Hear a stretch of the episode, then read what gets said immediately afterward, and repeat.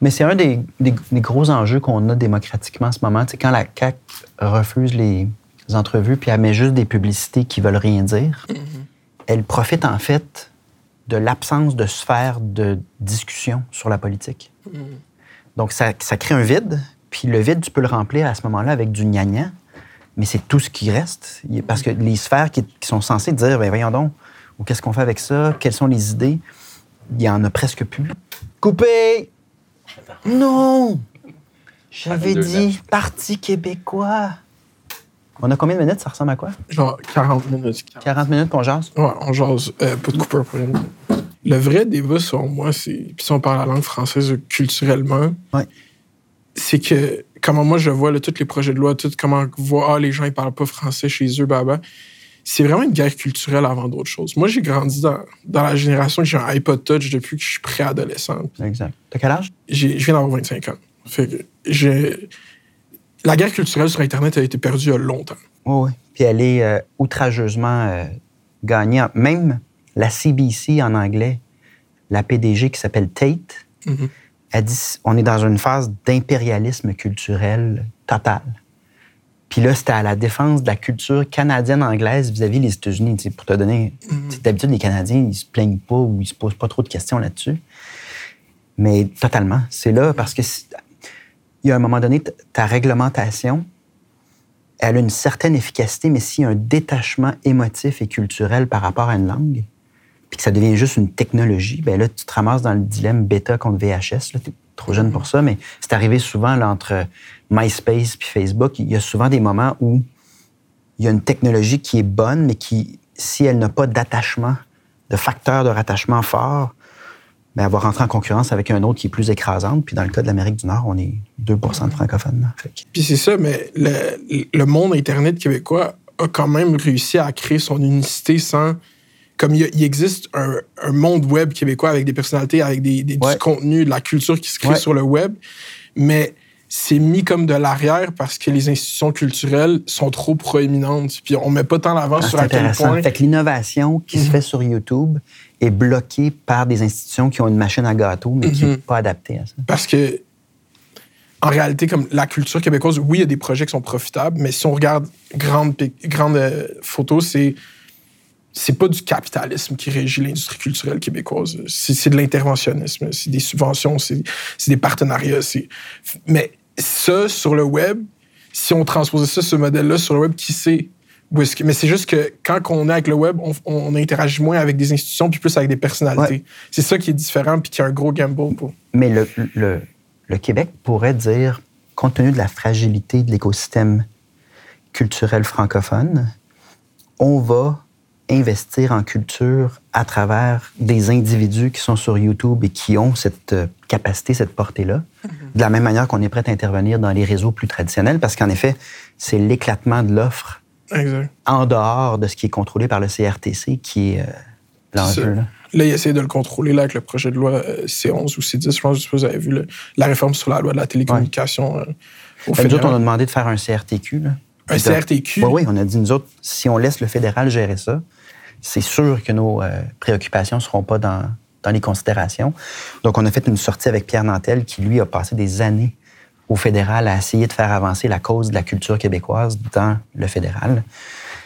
La seule solution, c'est de réglementer nous-mêmes en fonction de nos besoins, puis ça prend donc un CRTQ. De toute façon, ça, je vais, je vais en reparler. Ouais, y a pas- Donc, bonjour tout le monde. Bienvenue à l'Assemblée. Aujourd'hui, on est avec le chef du Parti québécois, Paul Saint-Pierre Plamondon. Euh, merci d'être ici. Ça me fait plaisir. Donc, je commence avec cette question. Pourquoi vous voulez être premier ministre du Québec? Mais je pense que la question, c'est plutôt pourquoi vous faites de la politique? Parce que dire je veux être premier ministre du Québec, c'est louable comme objectif, mais si c'est juste ça ton objectif, je pense que la question, c'est plutôt pourquoi donner autant de temps, faire autant de sacrifices pour une activité qui n'est pas si valorisée que ça de nos jours? Euh, la politique, disons que peut-être que c'est euh, la rétroaction en ligne qu'on obtient, mais disons que c'est pas la chose la plus valorisée, puis pourtant c'est essentiel. Moi, j'en fais parce que j'espère qu'à travers la politique, on peut avoir un impact positif sur la société. Je me trouve privilégié de pouvoir gagner ma vie en tentant de, faisant, en, tentant de faire avancer des idéaux que j'ai ou des projets, des idées, des propositions. Et euh, ben, le reste, euh, il peut arriver bien des choses en politique. Le peu d'expérience que j'ai, c'est qu'il faut le faire dans l'espoir d'améliorer les choses, mais pas en fonction des probabilités ou d'un poste. Mm-hmm. Parce qu'il arrive tellement de choses. Là. Je veux dire, mon cas est tellement patent. Là. Mm-hmm. J'étais à 5% dans une course à la chefferie. J'étais même pas au début de la course. J'étais même pas dans les nouvelles. Ils me mentionnaient pas. J'étais invisible. J'ai fini à 56 euh, C'est arrivé à Bruno Marchand à Québec euh, récemment. Il a commencé à 1 donc, on ne sait jamais quel est le retour, quelle est la réponse de l'électorat en politique. Mais la seule façon d'en faire qui est satisfaisante, satisfaisante mais durable dans le temps, c'est qu'on se dit, moi, j'essaie d'être utile sur ça, ça, ça, ça, puis je vais mettre l'avant le mieux possible ces idées-là dans l'espoir que ce soit repris. Mm-hmm. J'aime ça poser cette question parce que on, peint souvent les politiciens comme des gens qui sont à soif de pouvoir. Puis pourquoi, pourquoi vous voulez du pouvoir? Pourquoi? Fait que j'aime ça juste commencer avec pourquoi vous voulez ce poste-là qui, quand moi je le regarde objectivement de l'extérieur, c'est. pas Il n'y a, pas de, a pas de vraie victoire totale. Euh, ben, la vraie réponse, héros, euh? la réponse, c'est la quête de sens. Mm-hmm. Puis, tu sais, il y, y a bien des gens qui trouvent une quête de sens dans d'autres activités professionnelles il n'y a pas une façon d'avoir un impact positif dans la société. Donc, à chacun de trouver sa zone ou sa voie où est-ce qu'on essaie, qu'on parvient à avoir une, utilité pour les autres. Mais je pense que pour la plupart des gens dans toutes sortes de domaines qui sont bien intentionnés, c'est la quête de sens, c'est-à-dire tant qu'à être sur Terre aussi peu de temps, aussi bien essayer de faire quelque chose d'utile. C'est tout.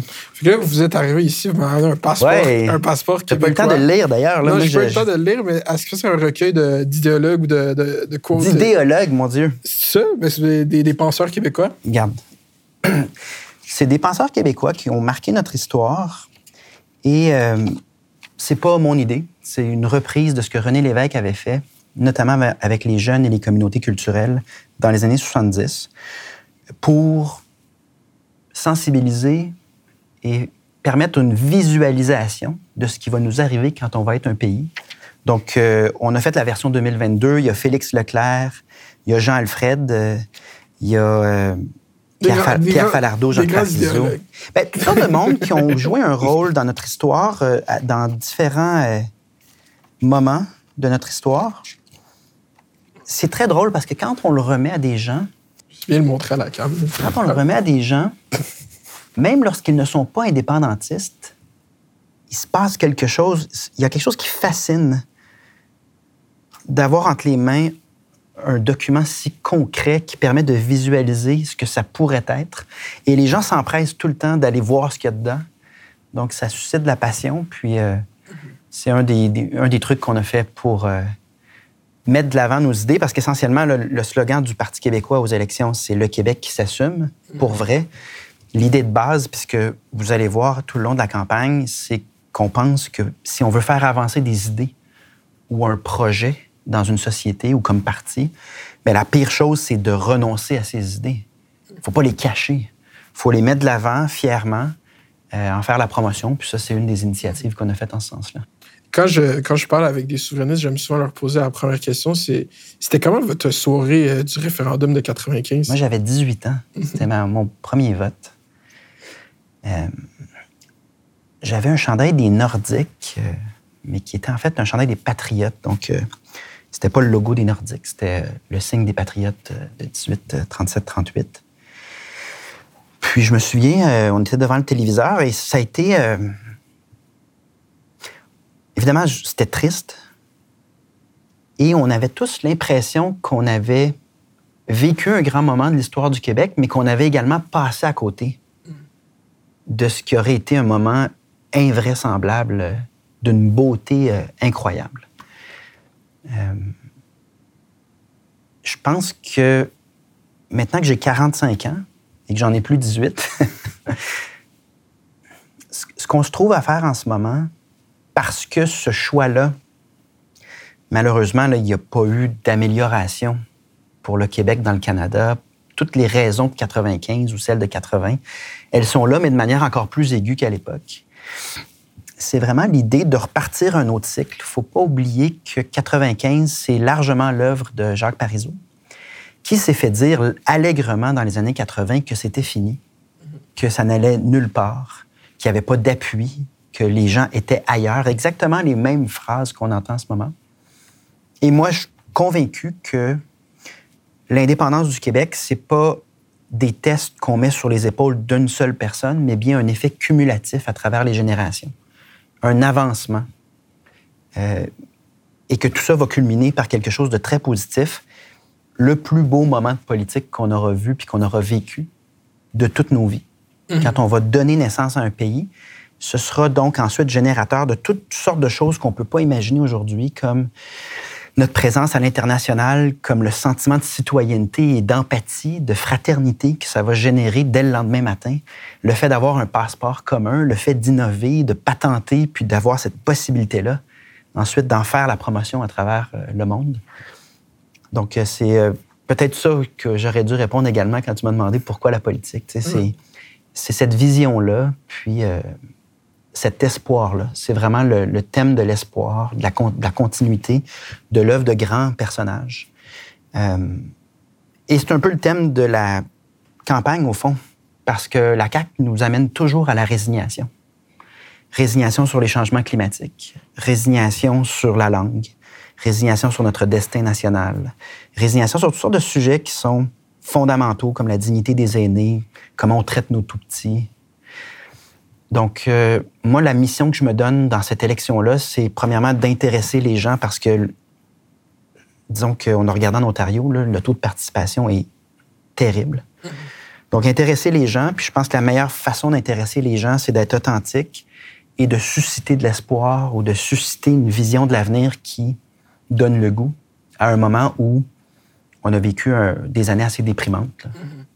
Euh, en physique, il y a quelque chose qui s'appelle le escape velocity. C'est le, la vitesse que ça prend un corps pour plus être sous l'emprise d'un autre corps gravitationnel. Donc, la vitesse que ça prend pour complètement sortir de l'orbite. une fusée qui décolle. Il y a une inertie en qui est trop grande, puis le corps est plus dans le champ gravitationnel. Puis je vais amener cette, cette métaphore au débat fédéraliste souverainiste. Est-ce que vous pensez que la vitesse puis le mouvement, comme, de, de, comme vous avez appelé la résignation, ou juste de, de, de se contenter de l'état actuel est trop loin, mm. est trop parti. Il n'est pas facile de le ramener. Il a atteint le escape velocity, dans le fond, il est parti.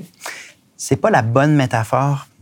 La politique n'est pas faite comme ça parce que le, escape velocity, ce serait vraiment un concept linéaire où il n'y a pas de retour des choses.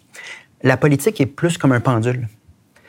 Et il faut toujours se demander qu'est-ce qui est vrai et juste. Parce que si quelque chose est vrai et juste, que ce soit dans l'axe gauche-droite, que ce soit vis-à-vis des injustices qu'une certaine partie de la population peut vivre, si quelque chose est vrai et juste, le balancier revient toujours. Mm-hmm. Des fois, c'est long, puis c'est un peu paniquant de voir l'inertie euh, dont tu parles, mais le balancier revient si c'est fondé. Mm-hmm. Évidemment, si une idée est frivole, un concept n'a pas de valeur, là, à ce moment-là, c'est un peu ce que tu viens de dire, un détachement complet dans l'univers, pour mm-hmm. toujours. Mais en général, les concepts fondamentaux, lorsqu'une société va dans une direction qui n'est pas la bonne, le pendule arrive à sa limite, puis tout d'un coup, tout le monde prend conscience, et là, le pendule revient à quelque chose de plus centré, de plus juste. Je pense que pour des questions fondamentales comme celle-là, qui quand même datent depuis des siècles, mm-hmm. c'est plus le pendule que, que la fusée euh, mm-hmm. dans l'espace. Tu sais, dans, dans, le discours populaire, disons, il y a cette espèce de pour le langage, le mime qu'on peut dire, sur un peu le, le PQ, puis c'est un peu derrière, c'est un, vieux parti qui achève. On fait, il y a des blagues souvent sur le PQ, ça achève. Vous, vous êtes, euh, vous semblez être pas tanné, mais comme euh, c'est une barrière ou quelque chose de, cette espèce de ah, le PQ, c'est fini. C'est derrière. Depuis, que, depuis que Pierre-Carl Pelado a mis son point dans les airs pour dire on va faire du Québec un pays, c'est une constante pente descendante pour ce parti. Puis, c'est-tu difficile d'être confronté à ça? Est-ce que vous êtes tanné qu'on on fasse référence à cette espèce de déclin de ce parti historique du Québec? Oui. Oui, je suis en politique pour parler d'avenir puis parler d'idées. Puis on m'oppose du mépris constamment.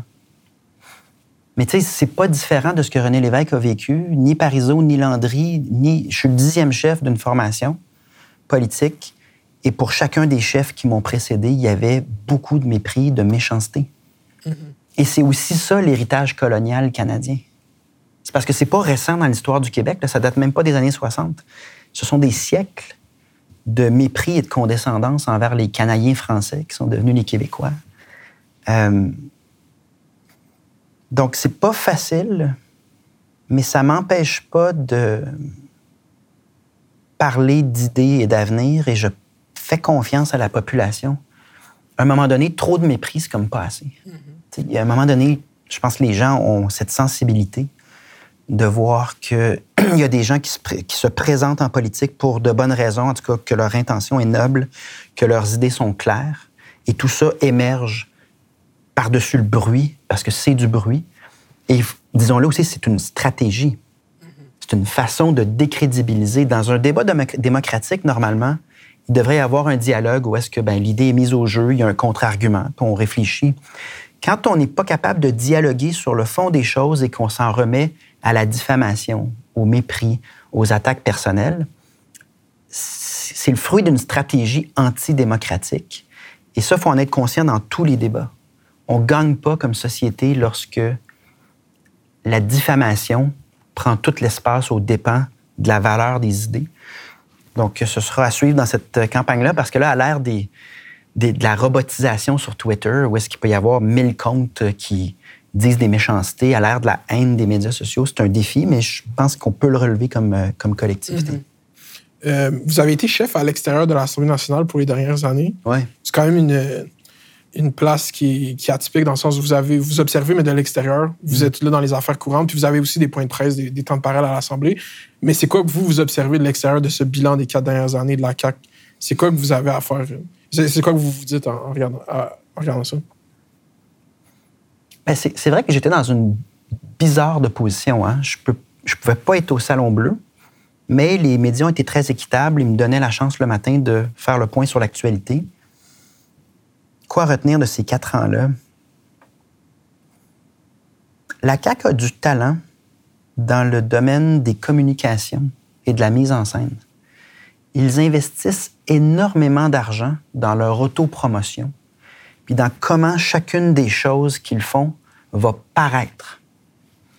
Et il y a un décalage assez ahurissant avec les réalités qu'on vit sur le terrain.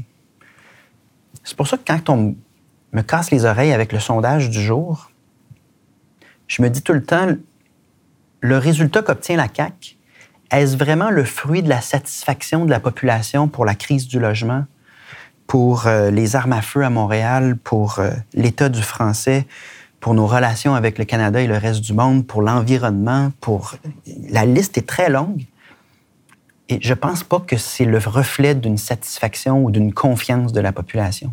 Mm-hmm c'est probablement plutôt le reflet, euh, le reflet d'une surreprésentation médiatique et publicitaire du gouvernement qui s'est gâté là, des millions, euh, je pense c'est 250 millions de publicités gouvernementales à même les fonds publics. C'est pas marqué CAC, mais c'est marqué votre gouvernement, puis tous ensemble. Puis ensuite, là, on a vu cet été une avalanche de publicités d'autopromotion de la CAC.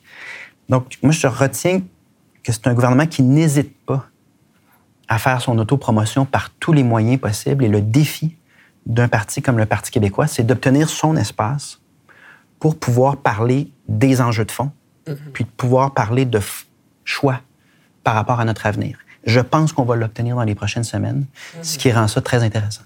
Mm-hmm. Donc, pour parler d'enjeux de fond, l'enjeu euh, qui affecte tout le monde tous les jours, c'est cette crise d'inflation, cette crise des prix de, de l'essence, ou juste la crise de tout coûte plus cher tout le temps. Exact. Euh, c'est quoi le PQ offre euh, dans cette campagne? C'est pas offre, mais c'est quoi votre vision par rapport à cet enjeu? Je pense qu'on peut identifier deux grands défis qu'il va falloir simultanément réussir. Il y a une crise climatique, elle est indéniable. Puis il y a des familles qui n'arrivent pas, c'est indéniable. Donc, on a proposé une passe climat euh, en début, en pré-campagne vraiment dans cette mentalité-là de dire si un individu doit payer plus de 1000 dollars pour se déplacer en transport collectif, si on place la même passe, mais pour tous les transports illimités à travers le Québec, à 365 dollars, on vient de faire deux choses. On enrichit des gens qui ont fait ce choix-là, ils ont plus d'argent dans leur poche, mais également on augmente la demande d'un moyen de transport qui est essentiel. si on veut euh, être à la hauteur du défi climatique. J'ai été euh, très critique des pétrolières. Je trouve que que ce soit la concurrence à l'épicerie, la concurrence dans le domaine de l'énergie, euh, toutes sortes d'autres compagnies, il y a des choses qu'on pourrait faire pour, à la source, réduire l'inflation. Le gouvernement a été très peu actif à ce niveau-là. Il a décidé d'imprimer des chèques. On peut imprimer des chèques, mais si on ne va pas à la source des enjeux, ben il y a des problèmes qui se règlent pas, puis on pourra pas éternellement tout le temps imprimer des chèques pour compenser des compagnies qui volent le consommateur, littéralement, là, qui sont pas en concurrence, qui fixent les prix, qui arrangent ça pour que le consommateur soit perdant. Je pense qu'on aurait besoin de politiques publiques qui protègent mieux notre monde, protègent mieux le consommateur. Évidemment là, que dans les circonstances, on ne laissera pas la CAQ acheter l'élection. On va arriver avec des mesures très immédiates là, pour aider des familles qui, on le sait, sont plus capables de payer les factures. On sait que la CAQ va jouer beaucoup là-dessus. On s'empêchera pas donc d'arriver avec un plan qui est complet. Mais je pense qu'à la différence de la CAQ, on va agir sur les sources de la situation et non pas seulement sur les symptômes. On va faire les deux en même temps. Parce qu'on entend ces compagnies-là, les prix augmentent, ah, notre chaîne d'approvisionnement a un problème, et tout, mais après, quand on regarde, le- pas les, Les états profits. financiers, mais les profits Ben sont oui. records, les, profits, les, les gens font plus d'argent, mais même quand il est sorti les états financiers du gouvernement, le gouvernement aussi fait plus d'argent que jamais parce Oui. qu'on paye juste plus de tout. Exact. Fait que c'est vrai que le problème, c'est pas nécessairement les, les coûts. Ils ont augmenté le prix du pétrole, même quand il y avait encore du vieux pétrole qui avait acheté au vieux coût. là, c'est- c'est- ça- pour vous, ça passe par plus de régulation? Ben oui, ça, part- ça passe par la concurrence. On veut un bureau de la concurrence du Québec parce que vraisemblablement, puis il y a tellement d'exemples que Ottawa et le Canada est un pétro-gouvernement. Puis ce que j'entends par pétro-gouvernement, c'est pas seulement les milliards d'impôts québécois qu'on envoie en cadeau aux pétrolières de l'Alberta, ce qui est complètement insensé. C'est également l'infiltration du lobby du pétrole auprès de- du gouvernement à Ottawa. C'est que ce soit conservateur ou libéral, n'importe qui qui suit la politique canadienne depuis 20-30 ans se rend compte à quel point ce lobby-là a de l'influence sur les politiciens à Ottawa. Et ça n'a aucun sens pour le Québec. Aucun. On prend notre argent pour des multinationales en Alberta. On est en désaccord sur le plan environnemental. Puis pendant ce temps-là, notre argent, donc, ne profite pas des entreprises québécoises qui pourraient nous amener complètement ailleurs au niveau de la nouvelle économie, des énergies vertes. Ça n'a aucun sens. Donc, c'est un des exemples parmi tant d'autres. Mais Pour parler l'indépendance. De, de, de pétrole, euh, Éric Duhem était assis ici plutôt euh, euh, en pré-campagne, puis il a dit que pour lui, euh, importer des hydrocarbures, c'est pire que les exploiter ici, même sur le territoire du Québec, parce qu'on on les importe pas, puis c'est un point qui est très courant dans ce discours-là. Pourquoi qu'on ferait du pétrole ailleurs? On va consommer du pétrole pour les prochaines années. Pourquoi qu'on le ferait ailleurs? Pourquoi qu'on le fait pas juste ici, puis on va s'enrichir comme ça? Qu'est-ce que vous répondez, vous, à, ce- Ben, D'une part, j'ai nul doute qu'on fera l'examen de tous les fois où M. Duhem a été lobbyiste pour un paquet d'associations ou de compagnies qui nous donnera un indice de où loge sa loyauté. Moi, ce que je vous réponds, c'est que le choix le plus intelligent pour les Québécoises et les Québécois, c'est de larguer le pétrole et larguer les pétrolières parce que nous avons au Québec plein d'autres sources d'énergie qui nous permettront amplement d'opérer tout ce qu'on a à opérer. Mais dans ces, euh, la conséquence de ce choix-là, ce sera que en- sur le plan environnemental, c'est responsable. Et sur le plan financier, c'est nous qui allons s'enrichir. Vous remarquez quand M. Duhem parle de baisser les taxes sur l'essence. Qui veut-il enrichir? Est-ce qu'il veut enrichir le consommateur ou la pétrolière? La réponse se trouve en Alberta parce qu'ils l'ont fait, ça. Essayer de réduire euh, la Fait taxe. en Ontario aussi. Ouais. Qu'est-ce, que- qu'est-ce que fait la pétrolière? Elle va prendre la baisse de taxes puis elle l'absorbe en profit. Alors, il faut vraiment prendre conscience qu'au Québec, grâce à René Lévesque qui euh, fête son centième anniversaire, grâce à René Lévesque qui a mis son point sur sur la table, on a nationalisé l'électricité. On a également beaucoup de potentiel dans d'autres formes d'énergie. Et à chaque fois qu'on structure ça de manière à ce que les profits soient pour nous, pour la collectivité, ben c'est là qu'on arrive à avoir des programmes sociaux, puis une société qui s'occupe de son monde. Donc, moi, ma réponse, c'est faisons les profits nous-mêmes ici au Québec, plutôt que d'essayer de favoriser des compagnies multinationales qui viendront faire de la fracturation, puis toutes sortes de trucs qui ne nous profiteront absolument pas, qui vont profiter par contre à certains intérêts de l'industrie gazière et pétrolière. C'est ça, puis en parlant des, richesses euh, environnementales du Québec, moi, je, pense que je l'ai dit à chaque entrevue, mais quand j'ai appris qu'il y avait 700 000 lacs au Québec, c'est vraiment beaucoup 700 000 lacs. C'est notre richesse, c'est l'eau. Euh, les redevances sur l'eau pour l'industrie sont très faibles. J'ai l'impression que l'entretien des, cours d'eau au Québec, c'est quelque chose qui passe en arrière parce qu'on prend pour acquis qu'on a de l'eau. Mais plus les temps avancent, plus l'eau, ça devient la ressource la, plus importante. Qu'est-ce que vous pensez sur euh, comment on s'occupe de l'eau au Québec? Je pense que le cadre euh, législatif va devoir complètement changer. Il va falloir envisager de nationaliser l'eau ou à tout le moins de lui donner un cadre qui, qui rend la gestion de l'eau démocratique. Le plus gros défi qu'on a dans les prochaines décennies, c'est la dépossession démocratique. En d'autres mots, donner à des intérêts privés des choses qui sont vitales pour tout le monde et donc qui appartiennent à tout le monde. Dans l'héritage péquiste, ça a toujours été, depuis le fondateur René Lévesque, de redonner aux gens du pouvoir sur ce qui est essentiel pour leur bien-être. D'ailleurs, on, a inventé le ministère de l'Environnement, c'est un des premiers euh, au monde, mais le BAP, toute cette façon de considérer l'environnement, je pense qu'on doit aller encore plus loin. Puis au niveau de l'eau, il y a un cadre législatif à refaire, puis je vais en parler euh, en, mhm. cours de campagne. Pour revenir au slogan, euh, le Québec qui s'assume pour vrai, quand on pense au Québec qui s'assume pour vrai, puis là, je vais parler de, en tant qu'immigrant de deuxième génération, fièrement québécois, qui, qui est allé euh, sur plusieurs podcasts ou qui est allé à plusieurs tribunes médiatiques dire je suis québécois, puis qui a reçu une espèce de, pression, mais pas des gens qui sont québécois, mais des gens qui, qui sont nouvellement immigrants, qui viennent d'arriver ici. C'est comme, t'es sûr que tu veux être québécois. C'est un discours qui est vrai, qui, qui, est très présent. C'est une tristesse incroyable. Puis quand on entend un Québec qui s'assume pour vrai, il y a beaucoup de gens que leur cerveau va à qui s'assume dans quoi? Est-ce qu'il s'assume dans de plus de plus de, talking points, désolé pour l'anglicisme, identitaire, dans plus de, de, ou dans plus. C'est quoi un Québec qui s'assume pour vrai? Est-ce que c'est un Québec qui, s'assume entre lui, qui s'assume. Ça porte à. Il y, a, eu beaucoup ça qui a été soulevé quand le slogan a été sorti, c'est. Il assume quoi? Il assume. Bon, la question est légitime. Puis la campagne sert à répondre à cette question-là. Évidemment, on s'adresse à la CAQ quand on dit ça. Pourquoi? Parce que sur le français, sur l'environnement, puis sur plein de questions sociales, la CAQ arrive toujours avec une demi-mesure, puis beaucoup de marketing. Puis on s'adresse à notre relation avec Justin Trudeau et Ottawa. Mm-hmm. Parce que la CAQ nous a promis il y a quatre ans, là, mais noir sur blanc, de gain, des gains importants dans le Canada grâce à son fédéralisme autonomiste. Il n'y a rien de tout ça qui était vrai. Il n'y a rien de tout ça qui a fonctionné.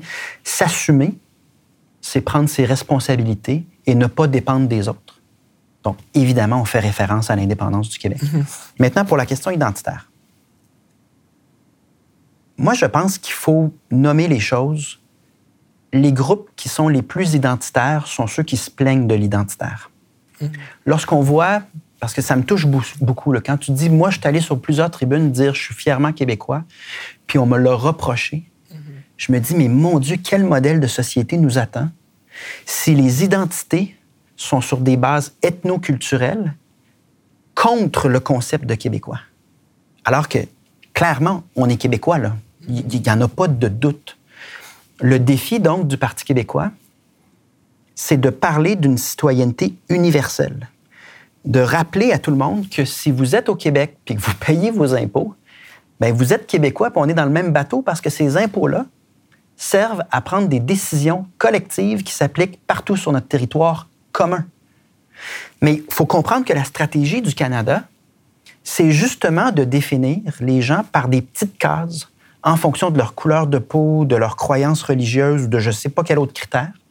Et ça crée donc une division, un morcellement d'une identité québécoise qui est tout à fait normale dans tous les pays du monde. C'est correct d'avoir une identité partagée et universelle. Mm-hmm. Donc ça, il faut l'assumer également. D'ailleurs, on a un certain nombre de candidatures qui vont faire des sorties en disant oui, moi, je, suis un Québécois qui est issu d'une première, deuxième génération de l'immigration, mais j'insiste pour être Québécois à part entière et je participe au nationalisme québécois parce que pour moi, le destin du Québec et son avenir, je me sens appelé, je me sens tout aussi appelé que n'importe quel autre Québécois, je trouve que c'est une bien meilleure réponse que celle du cantonnement, de la ghettoisation par groupe communautaire ou ethno-culturel. Je trouve que c'est triste parce qu'à ce moment-là, on se retrouve à être divisé et à pas miser sur ce qu'on a en commun, notre avenir, puis toutes sortes de choses, de sujets. Donc, mm-hmm. bravo si tu as fait cet exercice-là, puis c'est à moi ensuite de travailler à ce que le mot québécois et l'identité québécoise se soient entendu de tous que ça peut pas être juste les kebs. Là. Je sais pas si tu as mhm. déjà entendu cette expression-là. Les kebs, ben oui. Mais, ah c'est une façon, c'est une façon à nouveau de regrouper le mot québécois, lui donner une signification ethno-culturelle mhm. de gens ayant une certaine couleur de peau puis un certain accent québécois, canadien, français. Là. Mhm. On peut pas vivre là-dedans parce qu'on va passer à côté de tout ce qu'on a en commun. Puis le passeport euh, dont on parlait au début, c'est un peu ça aussi. Tu sais, je me dis, faut le visualiser. Le lendemain qu'on est tous québécois puis qu'on a réussi à mettre au monde un pays, le ciment identitaire, les liens fraternels humains que ça aura créé, on va se libérer de toute cette doctrine de division que nous impose le Canada, à mon avis, à dessein. À mon avis, c'est n'est pas un hasard. Euh, c'est une doctrine qui a été inventée par Pierre Elliott Trudeau mm-hmm. euh, et qui euh, fait plus de division qu'elle ne crée de liens humains. Mm-hmm. Tu grandis dans moi, post-crise des accommodements raisonnables, post le, quand j'ai pris conscience politique, c'était peut-être en son R3 la charte des valeurs, me débattre en classe sur pourquoi une femme qui porte un hijab, c'est pas quelque chose qui va influencer tes enfants, pourquoi euh, tout c'est comment comment ça a été essentialisé dans les médias, puis après on est passé à une industrie des médias qui carbure au clic puis aux, réactions. on est là-dedans ce puis, moment. Puis ça a fait en sorte que chaque fois que ces sujets ont été amenés, si on va dans les commentaires de ces publications, on, on est confronté à des gens qui ont des, idées, puis on est comme, ah, ces gens-là, on les croise partout, ces gens-là sont autour de nous. Donc, cette, idée d'intolérance, puis de... Ouais, mais on sert de ça, on sert d'une réalité qui existe dans tous les pays en Occident mm-hmm. pour, à nouveau, stigmatiser le Québec comme une place particulièrement intolérante. Mm-hmm. Alors que quand tu regardes les crimes haineux, des sondages, toutes sortes de données, il euh, n'y a rien qui confirme ça. Donc, il faut faire attention de ne pas instrumentaliser des débats qui ont eu lieu puis qui continue d'avoir lieu dans à peu près tous les pays en mhm. Occident? Mais vous pensez vraiment que c'est de l'instrumentalisation, puis c'est pas juste un ressenti des gens profonds qui est pas dans de l'instrumentalisation? Je vous, je vous croyez, je comprends que vous voyez le, macro. Le, ben moi, je vois macro que les médias sociaux, puis ce que tu viens de décrire, euh, la culture du clic, mais surtout le commentariat en ligne, mhm. partout en Occident, dans tous les pays d'Europe, ont amené une quantité de haine et d'incapacité à débattre convenablement des enjeux qui est notoire. Mhm. Donc, de dire, parce que c'est un peu le discours qu'on entend au Canada sur le Québec, à chaque fois que le Québec, en fait, fait un choix distinct de celui du Canada, ça génère de la haine et de l'intolérance. Euh, essentiellement, on vient dire que les Québécois sont retardés. C'est ben, comme dans le débat l'année dernière. Bon, oui, ça arrive souvent. Mhm. et, moi, je réponds à ça. Euh, on a les défis que d'autres démocraties ont sur le dialogue et le débat dans le contexte des médias sociaux mais on a mené un débat euh, sur la question de la laïcité, supposons, qui n'est pas très différent que ce qu'on a vu dans à peu près tous les pays. Puis chaque pays est arrivé avec des réponses légèrement différentes. Là. Il y a vraiment un spectre de réponses démocratiques. Puis on peut être critique euh, de la loi 21. En fait, pas mal tout le monde est critique de la loi 21, pas pour les mêmes raisons, mais c'est loin d'être une loi parfaite. Mais c'est un produit d'une démocratie, puis ça fait dix ans qu'on en débat. Tout ce que je dis, moi, c'est on peut mener tous les débats, mais il faut prendre conscience que quand le Québec se permet de mener des débats que le Canada ne tolère pas, rapidement, on va conclure que le Québec est un lieu invraisemblablement haineux ou intolérant, alors que les gens qui sont attirés par Montréal et par le Québec, ce qu'ils nous disent le plus souvent, c'est j'ai choisi cet endroit-là parce que c'est paisible, le monde est Joe Bontemps, c'est mhm. facile par rapport à toutes les villes américaines ou par rapport à certaines villes européennes. Puis le taux de criminalité, euh, plusieurs indicateurs démontrent que le Québec, historiquement, a toujours été un endroit assez Joe Bontemps. Là. Mm-hmm. Donc, il faut, le balancer, puis ensuite maintenir une culture démocratique fondée sur les idées et non pas la diffamation, mm-hmm. que ce soit celle du Québec ou que ce soit celle de groupes avec lesquels moi, je supposons, je ne suis pas d'accord. Jamais vous me verrez. Je vais critiquer des modèles, je vais mener des débats, mais jamais vous me verrez stigmatiser ou attaquer un groupe, puis je m'attends à la même chose par rapport au Québec, parce que Dieu sait si, dans l'histoire du Canada, le Québec a été souvent injustement stigmatisé pour Mhm. son droit d'être différent, essentiellement. Mhm. Puis ça, je suis d'accord avec vous sur tout l'aspect Québec bashing parce que moi, je suis quand même sur TikTok. TikTok, il y a une économie complète du Québec bashing. Ouais.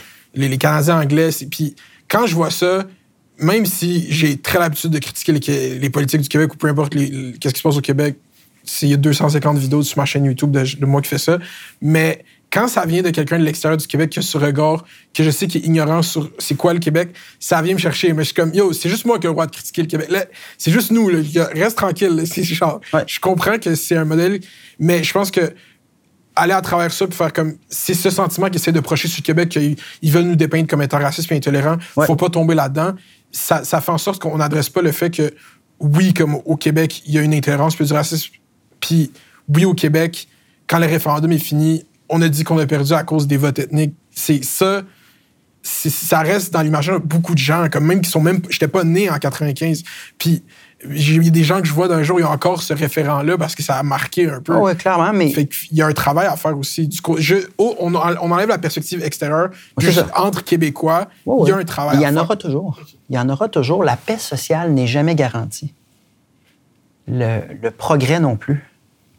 Même on peut dire que malheureusement, on est dans une phase qui nous amène, je parlais de résignation au début, là, mais il y a vraiment une invitation au recul sur le plan des inégalités sociales notamment. Euh, ce sera toujours à faire, ce travail-là. Euh, mais j'insiste que des fois, on peut être en désaccord avec une réponse démocratique ou une loi. On ne peut pas tout simplement, parce qu'on est en désaccord, ensuite répliquer en disant Vous êtes toute une gang de pas bons. Puis c'est souvent ça, étant donné l'estime de soi puis l'historique de mépris hautaine du Canada vis-à-vis du Québec, c'est souvent comme ça que ça finit. Je te donne une, ane- une- une anecdote. Moi, je travaillais à l'OTAN, à l'Organisation du traité de l'Atlant- l'Atlantique Nord, pardon, en Belgique, au moment de la guerre en Irak. Et on se souviendra qu'on cherchait, on cherchait les fameuses weapons of mass destruction. Il n'y en avait pas à Bagdad. Et c'était euh, Bush qui euh, cassait les oreilles à tout le monde. Et c'est seulement au Québec qu'il y avait un désaccord marqué avec cette guerre-là. On avait même hué un hymne national américain à une game du Canadien. Et je me retrouvais, moi, avec des diplomates américains à Bruxelles qui me reprochaient de, euh, de défendre le droit des Québécois à penser que cette guerre-là n'avait pas de bon sens.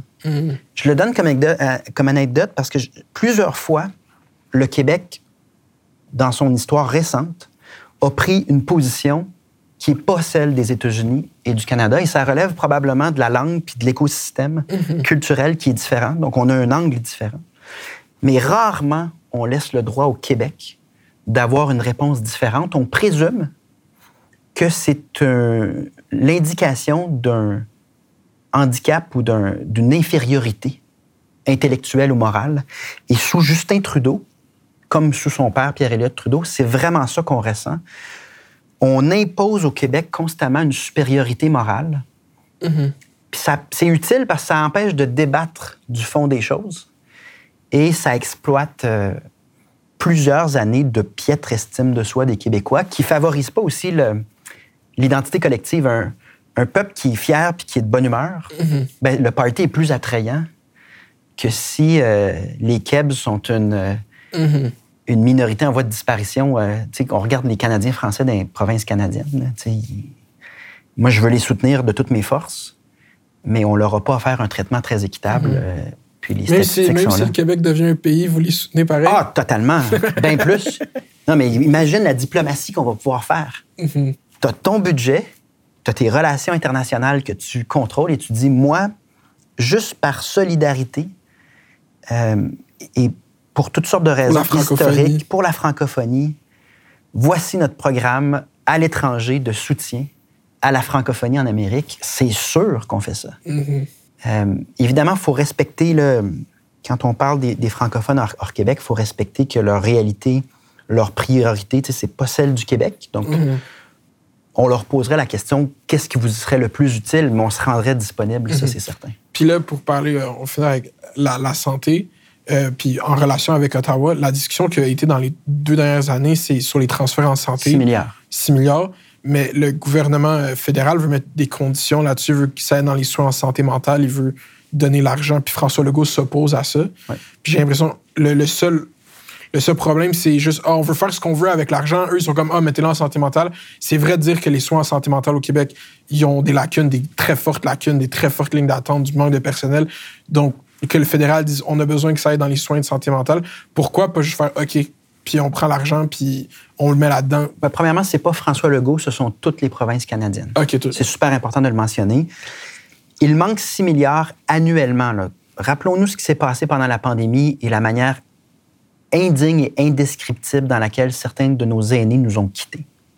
Pensons à ça, là, puis disons-nous, il manque 6 milliards annuellement. Toutes les autres provinces canadiennes disent la même chose, à savoir, vous le savez que c'est nous qui gérons la santé et vous ne nous donnez pas ces sommes-là. Pourquoi? Parce que un des impacts du référendum de 1995, c'est qu'après 1995, contrairement à ce qui nous avait été dit plusieurs fois, Jean Chrétien et les fédéraux n'avaient pas l'intention de renégocier avec le Québec. Ils se sont dit plutôt, ce qu'on va faire, c'est on va envahir les champs de compétences du Québec et des autres provinces. On va dédoubler les sommes pour les universités et l'éducation, les sommes en culture. On va faire plein de programmes et ça va nous assurer essentiellement le contrôle et la loyauté de ceux qui s'apprêtaient ou ont milité pour le oui. Ce dédoublement-là, il a un coût avoir un ministère de la Santé du Canada, c'est absurde. Mm. Ils sont à des années-lumière de ce qui se passe sur le terrain. Et c'est que du dédoublement, mais c'est du dédoublement d'à peu près tous les ministères d'Ottawa. Et donc, c'est pas juste François Legault, ce sont l'ensemble des provinces canadiennes qui, qui viennent dire, écoutez, arrêtez de dédoubler ce qu'on fait déjà. Puis si vous êtes tenu de nous restituer notre argent, parce qu'oubliez pas, l'argent, elle, ne pousse pas à Ottawa, elle est prise dans notre poche ici au Québec, puis elle s'en va à Ottawa, on, s'attend à un retour puis à une collaboration. Arrêtez de dédoubler, arrêtez de contrôler, puis faites juste nous rendre des sommes qui nous étaient rendues il y a 40 ans sans aucune discussion. Mm-hmm. Donc, il y, a, quelque chose sur le plan de l'honnêteté intellectuelle euh, du côté d'Ottawa, mais en général, on ne se comptera pas d'histoire.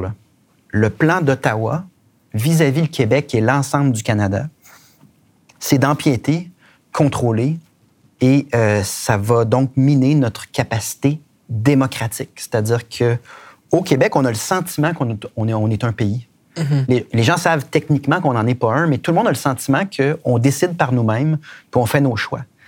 Plus le Canada, qui n'est pas notre gouvernement et qui est un, une sphère de pouvoir qui considère toutes sortes d'autres intérêts, mais pas spécifiquement ceux du Québec, plus il empiète puis il décide à la place de notre démocratie, plus on est, nous ne sommes plus dans un régime démocratique. Plus on est dans un régime où, comme pour la santé, mais comme pour l'environnement, moi, je suis en désaccord d'envoyer mes impôts en cadeau aux pétrolières. Sur le français, je suis en désaccord avec l'absence totale de collaboration d'Ottawa. Je ne ferai pas la liste, mais ça devient antidémocratique, c'est-à-dire que la volonté des Québécoises et des Québécois ne trouve aucun écho parce que c'est pas le gouvernement élu à Québec qui décide, mais un autre gouvernement qui a toutes sortes d'autres intérêts que le nôtre à mhm. cœur. Puis c'est ça pour la santé, un des gros problèmes, c'est la pénurie de main-d'œuvre. Mhm. Puis en fait, dans toutes les sphères, en, justice, euh, n'importe quel autre endroit. Est-ce que pour le PQ, ça passe par plus d'immigration ou vous voulez garder les mêmes seuils d'immigration? Est-ce que c'est la solution pour vous, l'immigration? Non. Euh, Pierre Fortin puis d'autres économistes de référence sont assez clairs. L'immigration n'a presque pas d'impact sur la pénurie de main-d'œuvre. Mhm. Euh, pourquoi? C'est assez simple, c'est qu'on travaille, mais on est un consommateur également. Donc, pour prendre un, exemple loufoque, si on décidait d'annexer le Vermont en se disant ça va nous faire des travailleurs, évidemment que c'est une économie autonome. Les gens, ils travaillent, mais ils consomment également. Dans le contexte d'une crise du logement également, ça veut dire construire des logements.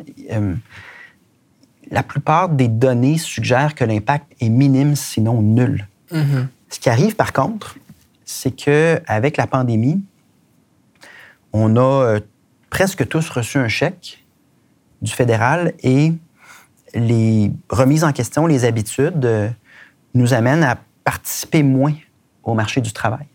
Pour des bonnes raisons des fois, mais pour des mauvaises raisons des fois, comme par exemple des parents qui ne trouvent pas de place en garderie. Comment ça se traduit? ben, il y a un des deux parents qui ne travaille pas, donc ne participe pas à l'effort du travail qui est nécessaire si on veut que nos besoins soient remplis. Donc, notre réflexion au Parti québécois, c'est de se dire, ben, ben évidemment, il y aura toujours de l'immigration. Puis, par exemple, prenons l'exemple des réfugiés, que ce soit les, Ukrainiens ou les Syriens, on, aura toujours une participation puis une fierté à le faire. Puis le chemin Roxham. Et le chemin Roxham, ça, c'est le fédéral qui décide de désordonner, de saboter un processus qui, en principe, devrait être. Euh, vous croyez qu'il faut volontairement? Ben oui, ils l'ont fermé pendant la pandémie. Ils se sont empressés de le réouvrir seulement au Québec. Je pense que c'est à peu près, il faudrait que je vérifie, là, mais 85-90% des passages irréguliers au Québec sur ce chemin-là. Il y a plusieurs solutions. C'est de suspendre euh, une entente qui s'appelle euh, Pays tiers sûr. Mm-hmm. Mais il y en a d'autres des solutions, mais clairement, il y a une volonté. Quand tu le rouvres, tu te précipites pour le réouvrir. Il y a une, volonté euh, délibérée de la part du fédéral. Puis ça revient à la même question de capacité démocratique. Mais pour revenir au thème de l'immigration en général, il y, a, plusieurs éléments. Il y a le nombre, la langue maîtrisée, la régionalisation, le modèle qu'on veut choisir. Puis tous ces facteurs-là doivent être débattus ensemble, pas un seul élément. Mm-hmm. Donc nous, on va arriver avec une vision, puis notre perspective, c'est la durabilité, le caractère durable, un peu comme sur d'autres sujets comme le français qui est directement lié au changement démographique, mais également sur l'environnement, sur plein de questions. Nous, ce qu'on va chercher à faire au Parti québécois, c'est de mettre en, place des modèles qui sont stables, durables, gagnants-gagnants, et donc qui nous garantissent le confort, la paix sociale, le bien-être. Si on donne trop d'espace à des idéologues de la gauche radicale ou de la droite radicale, parce qu'ils sont vraiment... Ils prennent de plus d'espace qu'il y a 20 ans, c'est évident. Mm-hmm. Ben, c'est que les extrêmes se parlent et s'alimentent. Hein. Et là, on, se retrouve donc après dans des situations de fracture sociale, puis de, de tensions qui sont faciles à éviter si on réfléchit correctement au modèle.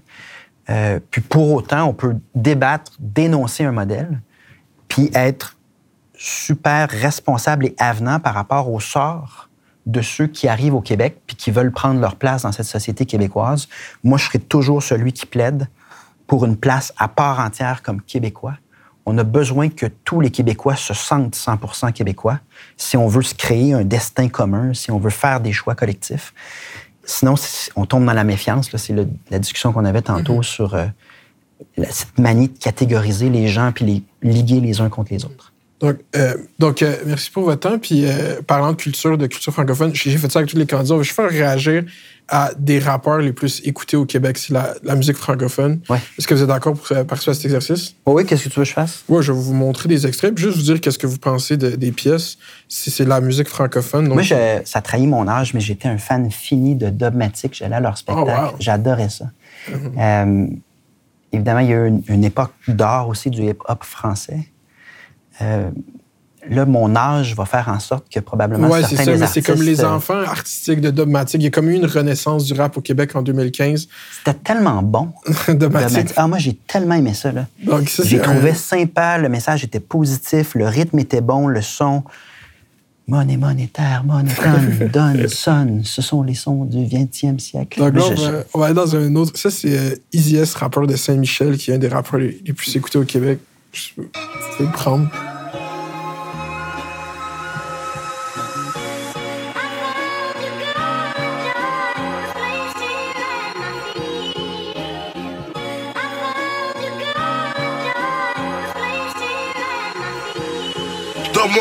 y a pas de boss, y a seulement les faibles et les forts. Je parle à mon gars, je lui dis de pas faire les mêmes erreurs quand il sort. La vérité, c'est que j'ai aussi mes faiblesses. Ça fait des années que ma mère espère me voir Le ton est plus grave, c'est plus américanisé que Domatic, qui était un peu euh, plus léger. Mm, ça, c'est de la drill, le, genre. Exact, exact. Puis euh, c'est Easy ce rapport de Saint-Michel. Oui. OK, là, j'ai un autre extrait pour vous.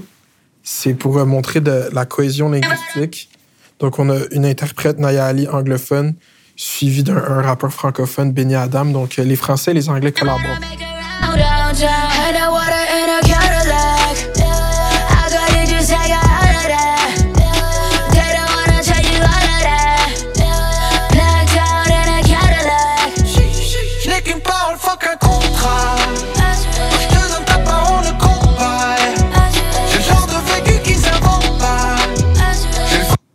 Donc, euh, si les rappeurs francophones et ang- anglophones s'entendent bien, Ah, peuvent tout, le tout faire, le monde bien peut bien s'entendre. Oui, oui, évidemment.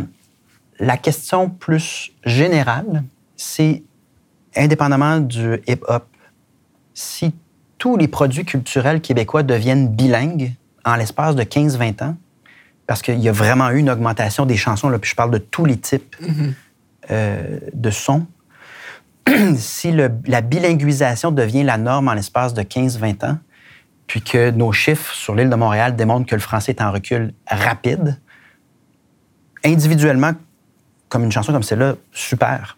Mais globalement, un gars comme moi qui est en charge de réfléchir aux politiques publiques, ben, je vais me poser des questions à la lumière de ce qui s'est passé ailleurs en Amérique du Nord aux francophones. Parce que quand le français ne peut pas soutenir lui-même un produit culturel assez fort pour qu'il soit écouté, puis que tout devient bilingue, une chanson soit dans les deux langues, oui, puis elle peut être très bonne comme elle peut être moins bonne. Mais si on voit que c'est une tendance complètement généralisée puis qu'on peut plus faire sans l'anglais en aussi peu de temps, mais là se posent d'autres questions de politique publique, à savoir ben, pourquoi? puis est-ce que ça, c'est le reflet de données démographiques qu'on accumule là, sur le sort du français à Montréal? Mais je- sais, jamais, je- Ouais, je- au, au contraire, en fait, j'aime, j'aime ce son-là. euh. Juste le, le dernier, c'est sur un. euh, c'est quand la, le- la rap exprime des réalités qui sont, qui sont contemporaines. C'est très contemporain même. Donc c'est Mike Zup, un rappeur montréalais. L'histoire est courte, je te la raconte en quelques bars. On va y arriver coûte que coûte, la vie me donne un nouveau départ. Mais des fois j'en ai marre du sang qui coule trottoir. Je suis dans la rue, je suis dans le noir, j'écoute, j'entends les gyrophares. Au nom des miens, au nom de ma famille, ils vont voir. J'ai pas eu le temps de te dire au revoir, de rendre hommage et de devoir. Compare ma passe. Donc ça, c'est. Euh, le modèle américain n'est pas un bon modèle de société. Et culturellement, on en parlait tantôt, on est dans un environnement d'impérialisme culturel. Ça nous amène peut-être à faire de mauvais choix politiques.